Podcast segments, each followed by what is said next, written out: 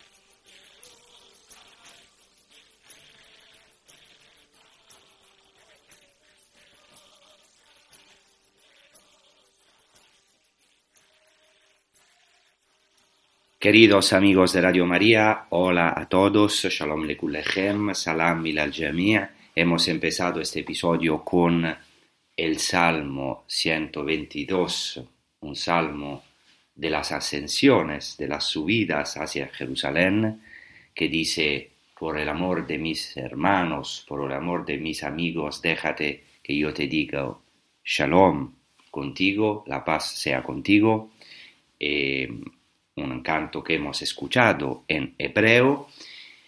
Y en el último episodio estuvimos en Nazaret tratando la predicación de Jesucristo en la sinagoga de Nazaret cuando inauguró su ministerio y también hemos tratado de su consiguiente rechazo eh, de los nazarenos, de sus conterráneos. Hoy pues continuamos después de la predicación de Jesús en la sinagoga de Nazaret, según el Evangelio de Lucas, Jesús desciende a Cafarnaúm.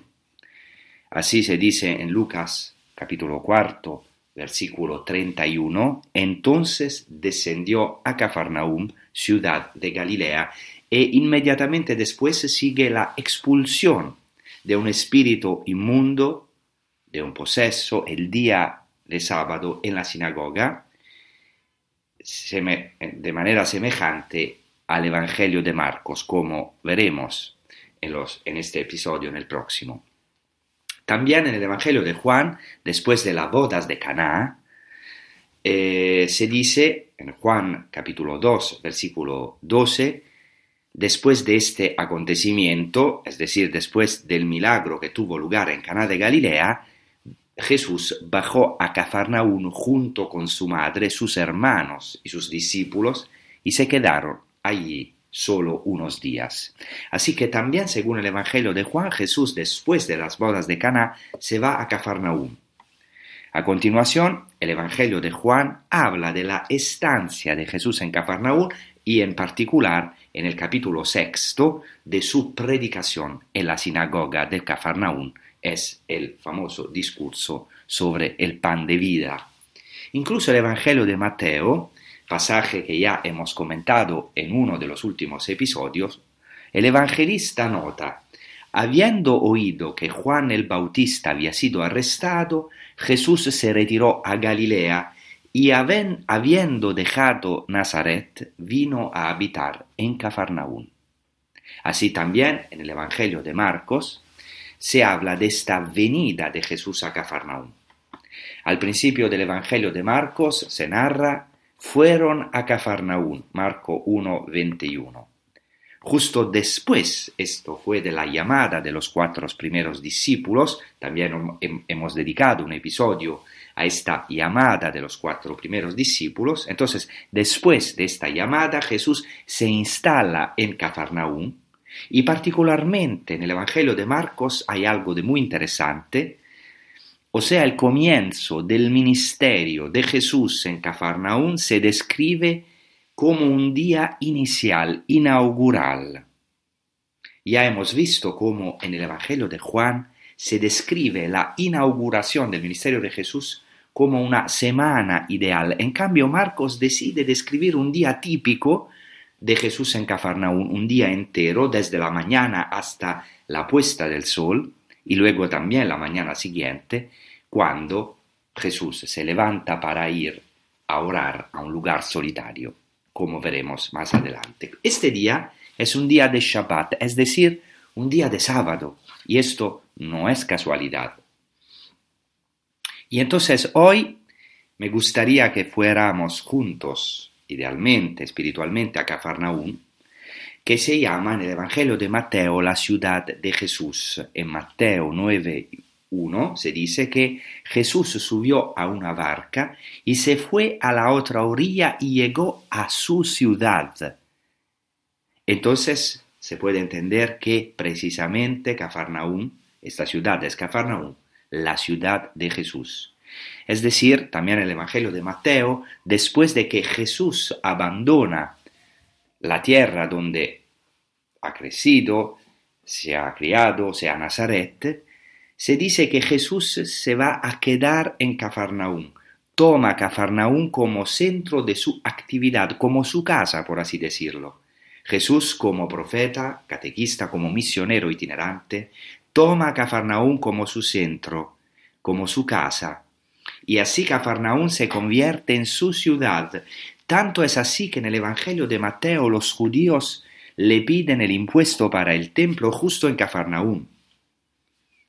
No sé si os, recordáis aquel episodio en el que se pide a Jesús el impuesto para el templo, los judíos preguntan a sus discípulos, pero vuestro maestro no paga el impuesto para el templo, y Jesús manda a Pedro a echar el anzuelo para pescar un pez en el que está precisamente un dinero para él y también para Pedro.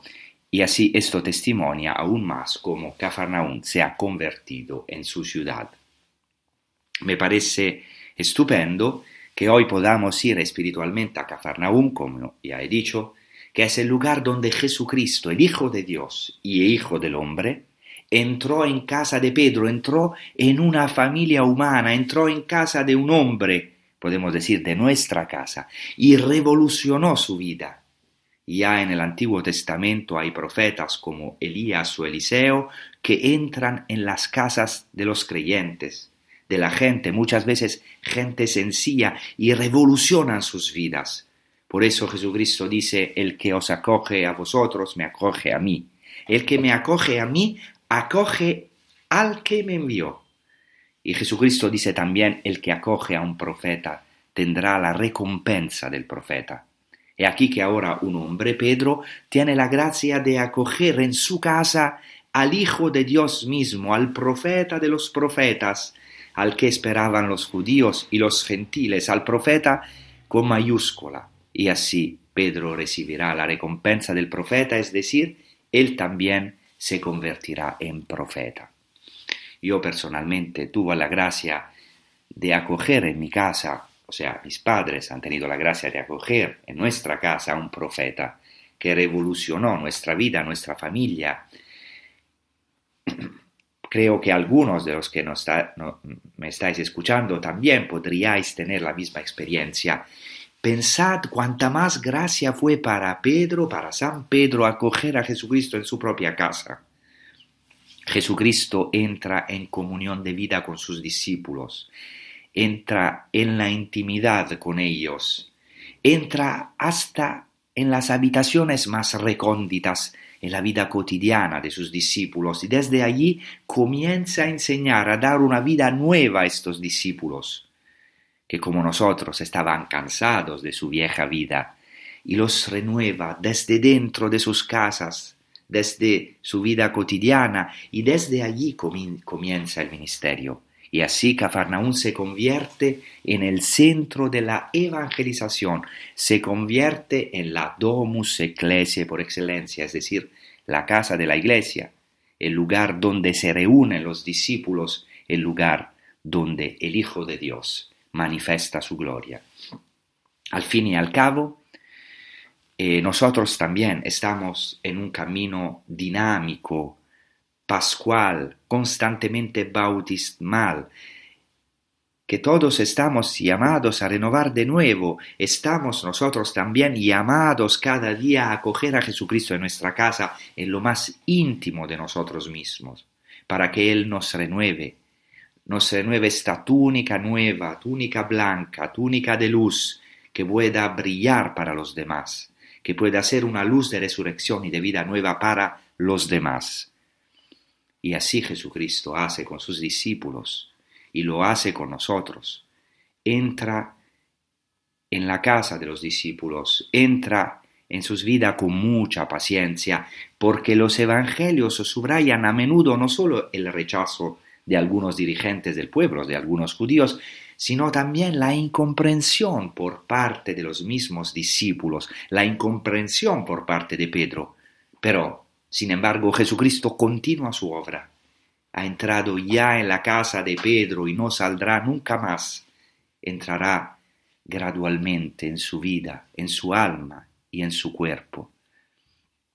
Hoy tenemos, tenemos la gracia de poder visitar esta ciudad de Cafarnaún que está custodiada por los padres franciscanos, está justo enfrente del mar de Galilea. Sabemos el gran labor el encomiable labor que están realizando, la misión que están realizando los padres franciscanos en Tierra Santa ya desde muchos siglos. Y hoy tenemos la gracia, también gracias a los padres franciscanos, de poder visitar esta ciudad que los mismos frailes franciscanos han sabido excavar con amor, podría decir incluso con devoción, porque conocí algunos que han excavado el lugar de, Cafarnaún. He conocido a los que han hecho estas excavaciones con amor a la humanidad de Cristo, hasta llegar, podemos decir, a un milagro arqueológico, em, porque Cafarnaún, la casa de Pedro, también la sinagoga han sido una de las descubiertas arqueológicas más importantes, más entusiasmantes de todos los tiempos, podemos decir. Así pues, hoy vamos espiritualmente a Cafarnaún.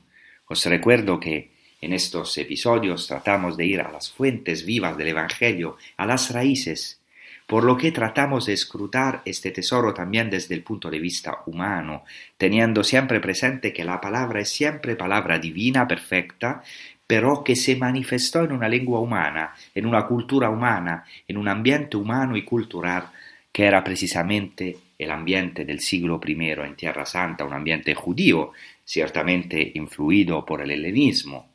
Queremos escudriñar el Evangelio, su entorno, es decir, los lugares, los tiempos, la cultura y también las tradiciones judías. En estas transmisiones intentamos ir a las fuentes del Evangelio, a esas fuentes vivas para poder escrutar el trasfondo del Evangelio, es decir, profundizar en la lengua, en los lugares, en los tiempos, en la cultura, en las tradiciones judías, incluso la cultura griega ciertamente, por cuanto posible, y decía que esto está precisamente en consonancia con lo que nosotros vivimos en nuestra vida cristiana en la liturgia. ¿Por qué?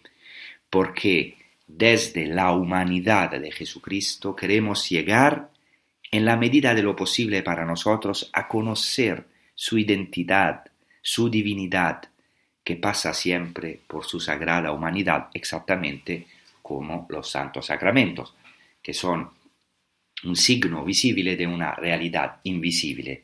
Así podemos decir que también la tierra, Santa, todo el trasfondo, es un sacramento con S minúscula, claramente. También el patriarca de Jerusalén, Monseñor Pizzaballa, le gusta definir a Tierra Santa como el octavo sacramento, entre comillas, claramente con la S minúscula. Pero hay algo de muy humano, de muy terreno, eh, que podemos eh, tocar porque la divinidad de Cristo se ha manifestado en su humanidad concreta, incluso los lugares, los tiempos y todo el trasfondo eh, de, su misión y después de los santos evangelios. Así que eh, vamos a, vayamos a Cafarnaún, creo que algunos de, vosotros han tenido esta gracia al menos una vez en su vida de poder visitar Cafarnaún, que es un lugar maravilloso, que se encuentra frente al lago y no es casualidad que Jesucristo erigiera justamente esta ciudad. Eh, comencemos en primer lugar por el significado profético del nombre Cafarnaún.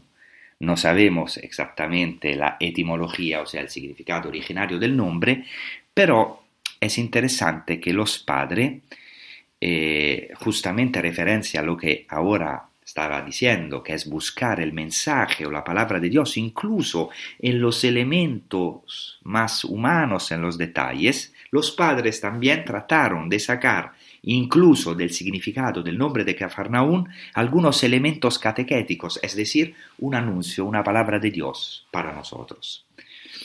Lo más probable es que Cafarnaún provenga de Kefarnahum, ciertamente proviene del hebreo, Kefar en hebreo significa aldea, pueblo, Nahum significa consolación. En particular, Orígenes subraya este significado, la aldea de la consolación. En realidad, no era solo una aldea, era una verdadera ciudad. En griego se llama polis, en el Evangelio, en algunos evangelios, pero el nombre originario significa la aldea de la consolación.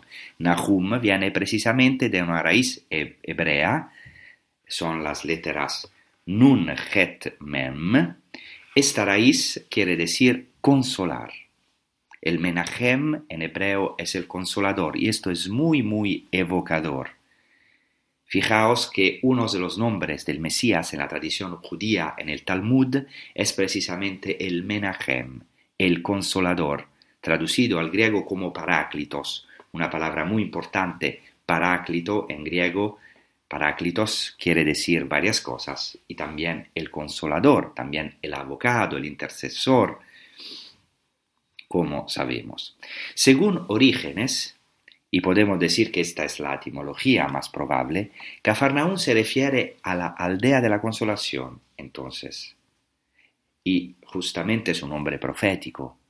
Es la ciudad donde entró el consolador, Pensemos en cuántos pasajes de la Escritura se habla de esto, especialmente en el libro del profeta Isaías, en el capítulo 40, el libro de la consolación. Consolad, consolad a mi pueblo, y gritad que ha terminado su esclavitud.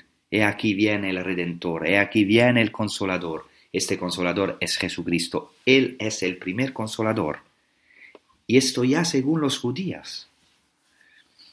Por eso Jesucristo dice, os daré otro Menahem, os daré otro Paráclito, os daré otro Consolador, ya que el primer Consolador es el mismo y claramente os, va, nos va a dejar un otro Consolador que es el Espíritu Santo. Para nosotros los cristianos, el Mesías, el Menahem, el Consolador, es nuestro Señor Jesucristo, quien verdaderamente ha consolado a la humanidad de hecho, en Cafarnaún se cuentan muchos milagros de Jesús. Es el lugar donde se recogen el mayor, el mayor número de milagros del Evangelio, tantos que a menudo también es difícil recordarlos todos cuando, por ejemplo, llevamos peregrinos en esta ciudad, a Cafarnaún. Otra etimología, en cambio, nos la da San Jerónimo, gran exegeta, también muy atento a la veritas hebraica, o sea, a la verdad judía, al trasfondo judío de los evangelios y del Nuevo Testamento, eh, más bien San Jerónimo hace depender este nombre que Farnahum de la raíz Naim, o sea, que Farnaum con Ain, Nun Ain Mem. Esta palabra o esta raíz quiere decir ser agradable, hermoso, bonito, por lo que se traduce como, Cafarnaum se traduce como aldea o pueblo de la belleza, y podemos decir que eso también es cierto. Aparte de que Cafarnaum es una ciudad maravillosa y el mar de Galilea hermosísimo, dediqué un episodio entero al mar de Galilea. Según los judíos, es una de las maravillas del mundo. Y aquí se encarnó verdaderamente la belleza, la belleza misma, porque Dios es belleza y la belleza se hizo carne y nos sedujo con la belleza de su amor. Y de hecho es también el lago de Galilea, Cafarnaún, son también los lugares de la llamada de los primeros discípulos, del primer amor. Otra posible traducción es la aldea de Nahum, de una persona llamada Nahum, o sea, aldea de Nahum, que no sabemos quién era, pero sí sabemos que hay un profeta llamado Nahum en el Antiguo Testamento. Eh, entonces, esto es otra posibilidad.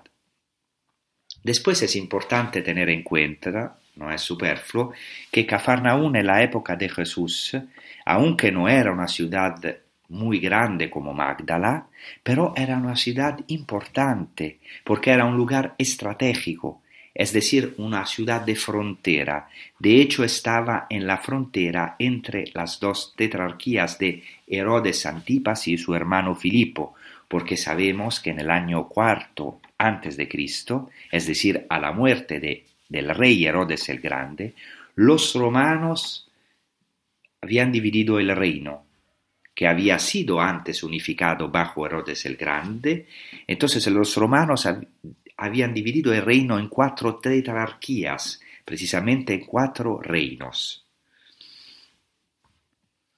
Y Cafarnaún estaba precisamente en la frontera entre el reino de Herodes Antipas y el reino de Filipo, cuya capital era Cesarea de Filipo, la actual Banias, donde Jesús llevó a sus discípulos y donde Pedro hizo su solemne profesión de fe, la confesión de Jesús como el Cristo, el Hijo de Dios vivo. Así que, en primer lugar, Cafarnaum era una ciudad fronteriza. Sabemos que había una aduana. Recordamos al publicano Mateo, también llamado Leví, sentado, eh, eh, cuentando los impuestos. Eh, de hecho, en esta ciudad de Cafarnaum se encontraron en las excavaciones muchísimas monedas. Y sabemos también del Evangelio que era el lugar de una guarnición militar porque sabemos por el Evangelio, por ejemplo, Mateo, el capítulo octavo, que vivía o había allá, era de instancia, un centurión. El centurión no vivía en las aldeas ni en todos, todas las ciudades de la tierra de Israel en aquella época, sino solo en las ciudades de cierta importancia. Entonces sabemos que en Cafarnaún había un centurión, porque era un, un lugar particularmente estratégico estaba situado justo en una vía que se llamaba Vía Maris. La Vía Maris era el camino que conectaba Egipto, pasando por Tierra Santa, por Palestina, para la costa, y llegaba hasta el Líbano, pero tenía una bifurcación al norte del lago de Galilea, justamente Cafarnaún, y por lo tanto también iba a Damasco, en Siria. Y de hecho también se, se ha encontrado en las excavaciones arqueológicas un hito de la época de Trajano, justo de la vía Maris, un camino entonces importantísimo que conectaba Egipto, Palestina, Líbano, los territorios de Tiro y Sidón, la Fenicia, y también Siria. Entonces, Cafarnaún era un lugar verdaderamente estratégico, un camino a Damasco. De hecho, sabemos de los evangelios que Jesús extendió su actividad, su misión, el mismo fue al territorio de Fenicia, a los territorios de Tiro y Sidón, y también las multitudes, las multitudes lo seguían del otro lado del Jordán, incluso de Siria venían a escucharlo.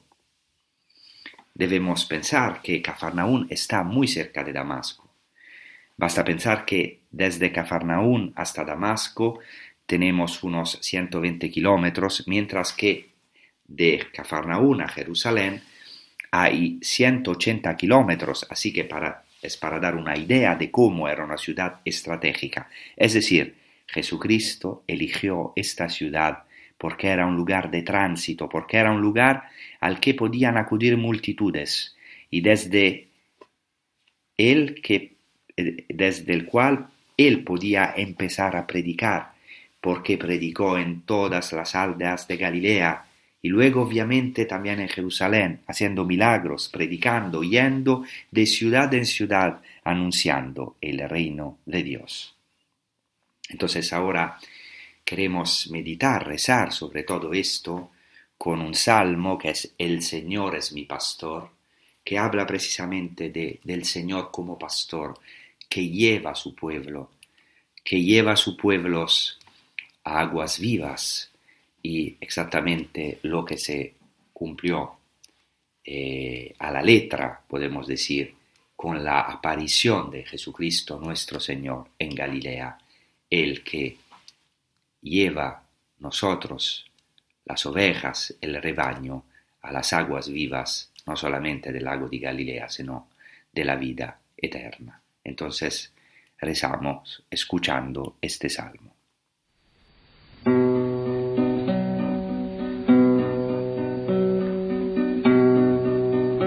El Señor es mi pastor, nada me falta. En prados de fresca hierba me apacienta.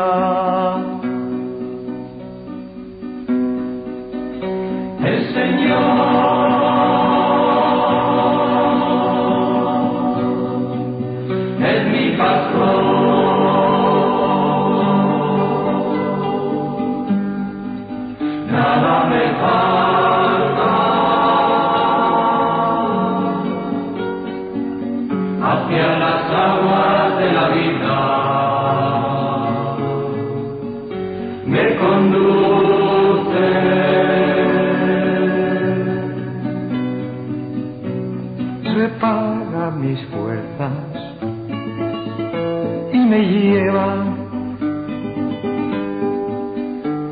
camino del amor. Repara mis fuerzas y me lleva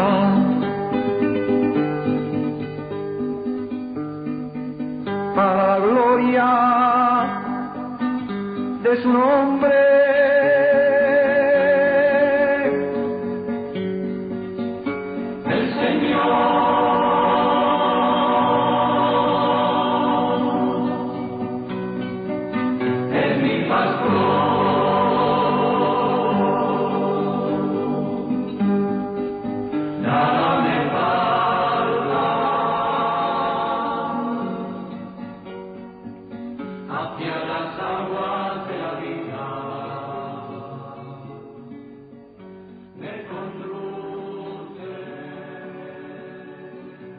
En la ciudad de Cafarnaún sabemos que Jesús entró en varias casas. Ciertamente Jesús entró en muchas casas, pero el Evangelio destaca sobre todo la entrada de Jesús en cuatro lugares, en tres casas y en la sinagoga. La sinagoga, de la que hablaré en breve, puede, puede ser en el próximo episodio, porque se trata del primer milagro que hace Jesús según el Evangelio de Marcos y también según el Evangelio de Lucas. Y luego Jesús entra principalmente en tres casas, la casa de Pedro, la casa, la casa de Jairo, que es el jefe de la sinagoga, y la casa de Mateo o Leví, el publicano. No sabemos hoy donde están las dos casas de Mateo y de Jairo, mientras que la casa de Pedro ha sido identificada porque los primeros cristianos, podemos decir judíos cristianos, la identificaron, la guardaron con amor. Y luego la misma peregrina española Egeria o Eteria habla de ella. Dice que en su tiempo todavía era una domus ecclesiae, o sea, una, una iglesia pero en una casa y luego el anónimo de Piacenza nos dice que allí se había construido una basílica, por lo que el lugar ha sido identificado desde la antigüedad. Es un lugar muy evocador y también quizás uno de los lugares más bellos, más santos de Tierra Santa, por así decirlo. También uno de los lugares que más impresionan a los peregrinos y creo que los que han tenido la gracia de peregrinar a Cafarnaún pueden confirmarlo con certeza.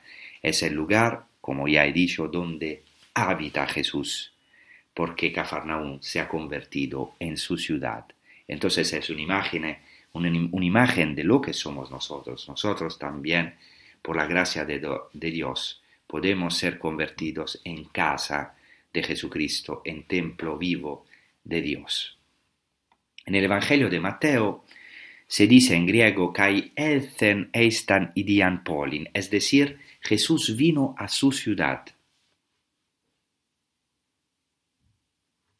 Y sin embargo, como ya he dicho, es el lugar donde Jesús realizó la mayoría de sus milagros, donde predicó, también en la sinagoga, pero es también la ciudad donde muchos no se convirtieron, tanto que Jesús tiene que decir, y tú, Cafarnaum, Cafarnaum, al cielo serás elevada, no, al infierno caerás. Entonces Cafarnaún es también el misterio, el misterio del Hijo de Dios que vive entre los hombres y también del rechazo, del rechazo de la falta de fe. Entonces es una imagen también de lo que somos nosotros. Ahora me gustaría empezar con vosotros el comentario del Evangelio de Marcos en el capítulo primero. Ya en otras ocasiones hemos tratado la llamada de los cuatro primeros discípulos, y después de la llamada de estos cuatro primeros discípulos, se narra el comienzo del ministerio público de Jesucristo en Cafarnaún, en un día, como he dicho. Así que estamos en Cafarnaún, una ciudad frente al lago, por debajo del nivel del mar, lo cual es muy significativo. Recordemos que el mar de Galilea está por debajo del nivel del mar. Jesucristo baja a un nivel más bajo del nivel del mar, de la tierra seca, para poder pescar realmente al hombre, como pescó a los cuatro primeros discípulos en Cafarnaún o cerca de Cafarnaún, nos pescó también a nosotros, a todos nosotros. Cafarnaún no era solo un pueblo de pescadores, era también una ciudad de comercio, de artesanía, incluso de agricultura, y también de paso, como hemos visto, estratégica, donde también circulaba mucho dinero, había publicanos, y sin embargo era también un pueblo de pescadores. El pescador celestial, Jesucristo, bajó por debajo del nivel del mar para echar su red y pescarnos a todos.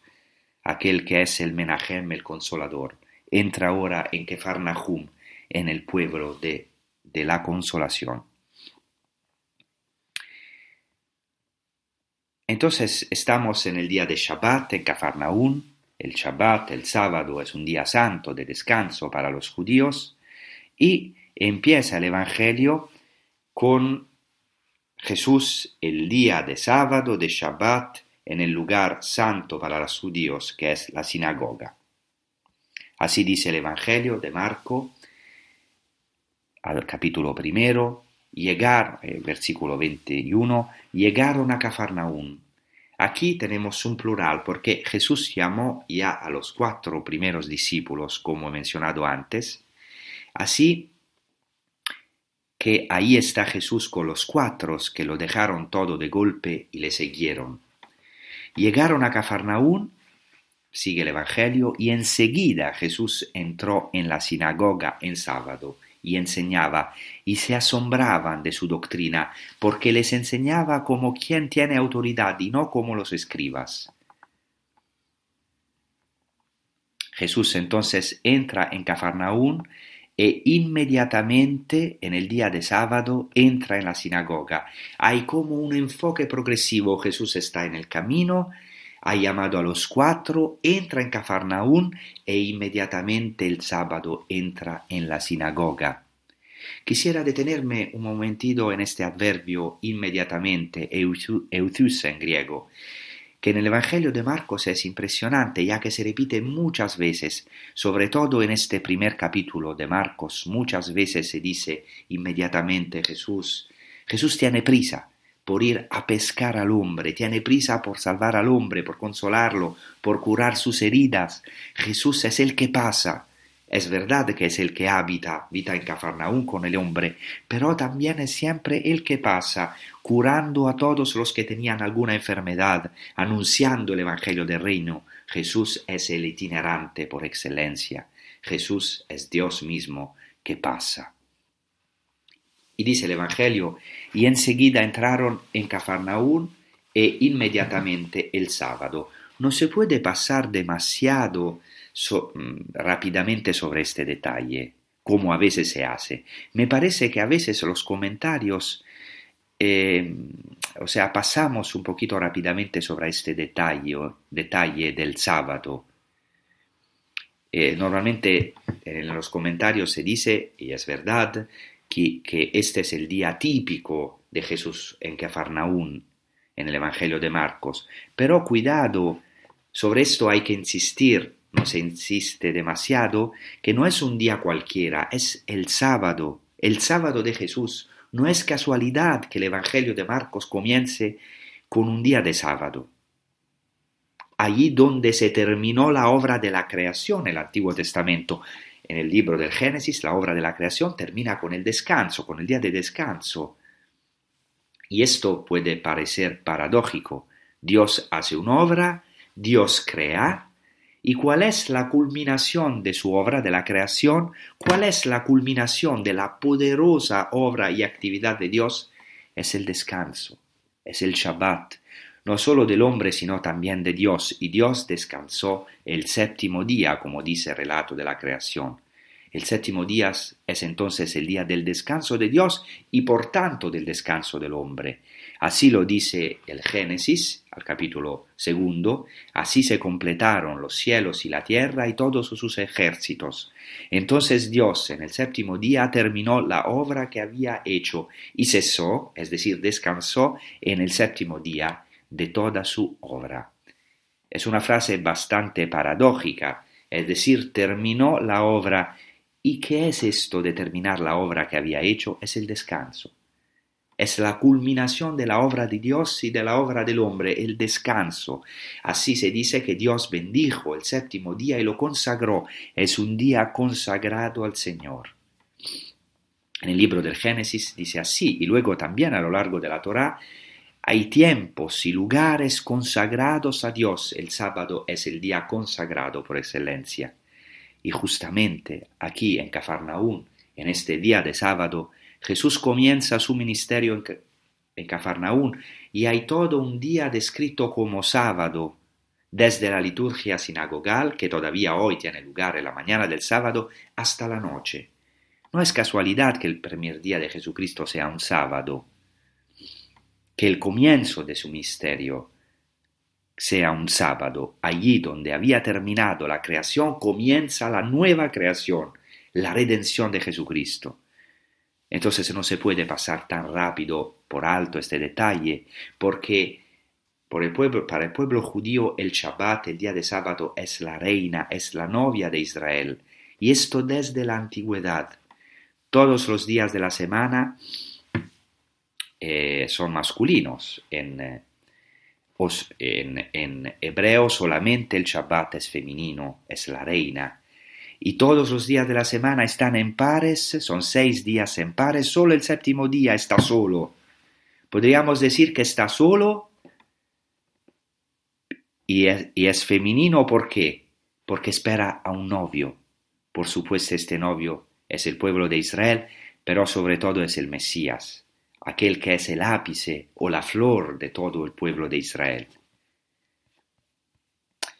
El propio término Shabbat viene de la raíz Shin Bet Tav, que es la raíz que quiere decir no solamente descansar, sino también sentarse, morar. Ahora Dios en Jesucristo descansa en Cafarnaún. Vive, habita en Cafarnaún. La Shevet quiere decir habitar, sentarse. Y de hecho, Yeshiva en hebreo significa el lugar donde uno estudia la Torah, donde uno se sienta, donde uno mora, donde uno descansa, porque escudriñar la Torah significa morar con Dios, sentarse, descansar en Dios. Y aquí que Jesús mora, podríamos decir que Él es el Shabbat, Él es el reino de los cielos, Él es el séptimo día. Sabemos que en el Shabbat todos los judíos deben descansar porque han sido liberados, porque eran esclavos en la tierra de Egipto. Y esto se enfatiza mucho en el Decálogo, particularmente en el libro del Deuteronomio. Los judíos eran esclavos, pero en este día han sido liberados, por lo que no deben ser esclavos del trabajo, de su propia actividad. Son un pueblo libre, son un pueblo diferente a todos los demás pueblos, son un pueblo consagrado, y en este tiempo consagrado al Señor deben recordar esta consagración, esta liberación de la esclavitud. Aquí, este es el día de la liberación, el día del descanso, el día, el día del sábado para los judíos es el día en que se huele este perfume del reino de Dios. De hecho, todo judío sabe que el Shabbat tiene un perfume y de hecho en la noche, cuando termina el Shabbat, los judíos tienen que oler algunos aromas en una liturgia llamada Havdalat Shabbat, que quiere decir la separación del sábado, tienen que hueler estos aromas para tomar esta fragancia del sábado y llevarla a lo largo de la semana. Es maravilloso porque para los judíos el Shabbat es una delicia, es una alegría y de hecho se, se, habla del Oneg Shabbat, de la delicia del sábado. Incluso la escritura dice eh, que hay que llamar al Shabbat, al sábado, una delicia. Quisiera decir una cosa aquí para que entiendan que no son cosas cristianizadas, por así decirlo. Es claro que vemos a Jesús como el cumplimiento, porque para nosotros Jesús es el Mesías. Por lo tanto, vemos cómo este Shabbat fue cumplido plenamente por Jesús, que trae el reino de los cielos, que es el mismo reino de los cielos entre los hombres. Pero quisiera mostrarles cómo verdaderamente los judíos tienen una gran riqueza en la profundización de este día, de este Shabbat. Por eso quisiera leerles lo que dice Joseph Caro, un gran rabino, José Caro, sobre el Shabbat. Él escribió una obra maravillosa llamada Shulchan Aruch, que significa precisamente mesa preparada, mesa puesta, en la que habla de todas las leyes y prácticas que, según la tradición sefardí, la tradición de los judíos que vinieron originariamente de España, que todos los judíos deben observar. Así Joseph Caro dice, el Shabbat, el sábado, simboliza el reino de santidad, es decir, el reino de Dios que es santo, el reino de Dios es santo, pero también el sábado simboliza este reino. Dice el Shabbat simboliza el reino de santidad y el fin de las fuerzas del mal. Satanás hace un último asalto en este día para causar discordia. Es decir, el Shabbat es el símbolo del reino de los cielos, de la santidad de Dios, pero también del fin de las fuerzas del mal, de la victoria sobre Satanás que intenta, como dicen los judíos, en la misma víspera del Shabbat, dar un último asalto para provocar la discordia. De hecho, los judíos dicen que en la víspera de la fiesta está Satanás que intenta arruinar la fiesta, hacernos reñir, hacernos entrar en la fiesta con un espíritu impuro. Satanás trata de arruinar los momentos más hermosos de nuestra vida. Y esto, queridos hermanos, cuántas veces lo, lo, hemos experimentado en nuestra vida, que precisamente en los momentos más hermosos o en las fiestas más lindas que Dios nos regala, el demonio trata de arruinar, de sembrar discordia, de provocar el mal, como dicen los judíos, de provocar la discordia. Esto es muy importante porque tiene una relación con el Evangelio. ¿Por qué? Porque no por casualidad Jesucristo echa un demonio en el día de sábado en la sinagoga. En la sinagoga. Eh, entonces Jesús no solo comienza su ministerio en Shabbat, en una sinagoga, sino que tiene que enfrentarse a las fuerzas del mal. se enfrenta a un espíritu impuro. Y no es casualidad que el Evangelio de Marcos comience precisamente con un exorcismo, que es precisamente lo primero que hacemos los cristianos en la iglesia en los ritos bautismales. Lo primero que hace Jesucristo es liberar al hombre, liberarnos del espíritu impuro que nos impide experimentar esta delicia del reino de los cielos, que nos impide descansar, morar con Dios, porque habita en él otra fuerza. Por eso Jesucristo, el primer milagro que realiza según el Evangelio de Marcos y también según el Evangelio de Lucas es la expulsión de un demonio, la curación de un endemoniado en Shabbat, en la sinagoga, en el día santo, en el lugar santo de Cafarnaún. Y ahora queremos justamente rezar con un canto maravilloso que dice, Señor, ¿a quién iremos? Solamente el Señor tiene palabra de vida eterna. No tenemos otro descanso, otra delicia que nuestro Señor Jesucristo, el Mesías. Señor, ¿a quién iremos? Si tú eres nuestra vida. Señor, ¿a quién iremos? Si tú eres nuestro amor. Señor, ¿a quién iremos? Si tú eres nuestra vida. Quién? Si tú eres nuestro amor,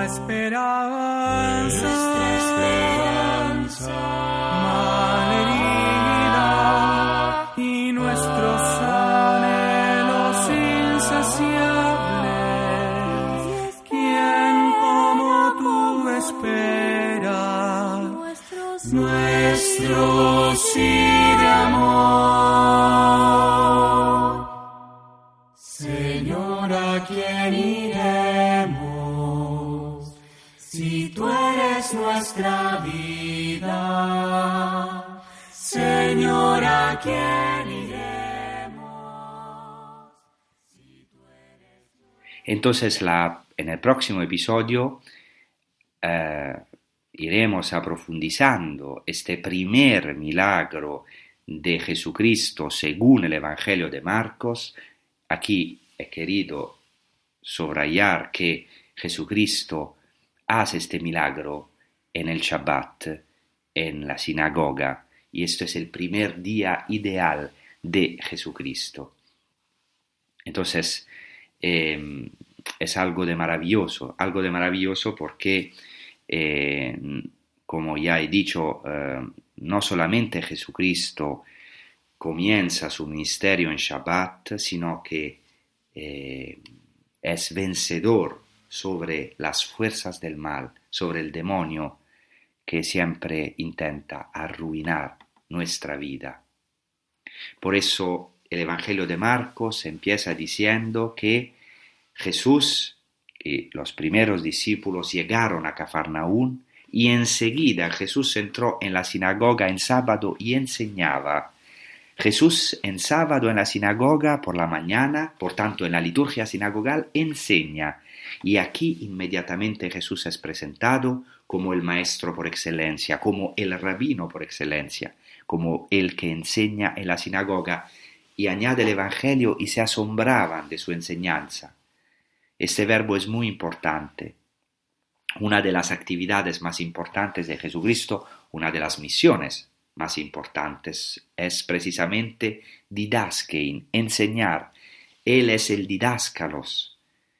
Y dice literalmente el Evangelio, y se asombraban de su didaje, de su enseñanza.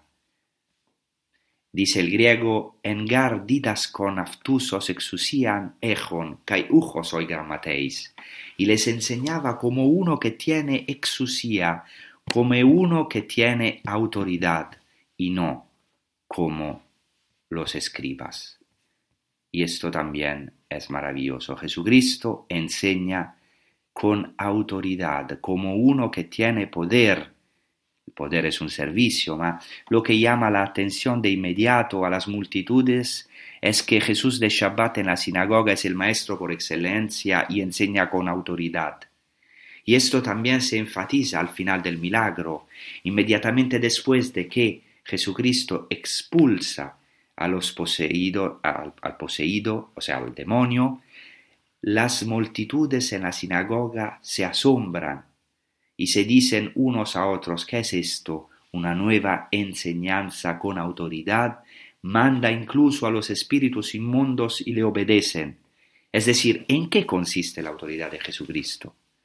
En el hecho que tiene poder sobre las personas, tiene poder sobre los espíritus inmundos, es Kyrios, Señor, profetiza con autoridad, los demonios huyen ante su palabra, porque su palabra es una palabra creadora que se realiza, no es algo de meramente intelectual, y este es precisamente el efecto del kerigma, de la predicación, del, del anuncio de la buena noticia. Tiene un poder.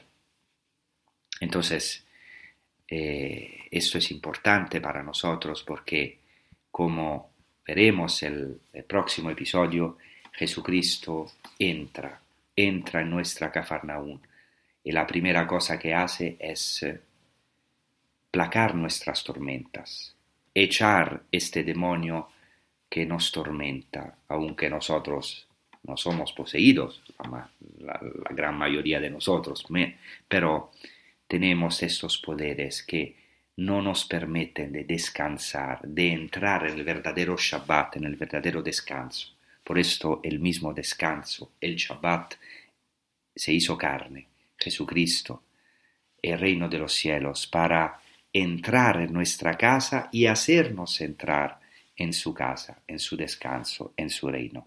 Alegrámonos porque Jesucristo es Kyrios, es el Señor, no es indiferente a nuestros problemas, a nuestros sufrimientos. Muchas gracias, os deseo una buena continuación con los programas de Radio María. Eh, hasta la próxima y muchas gracias.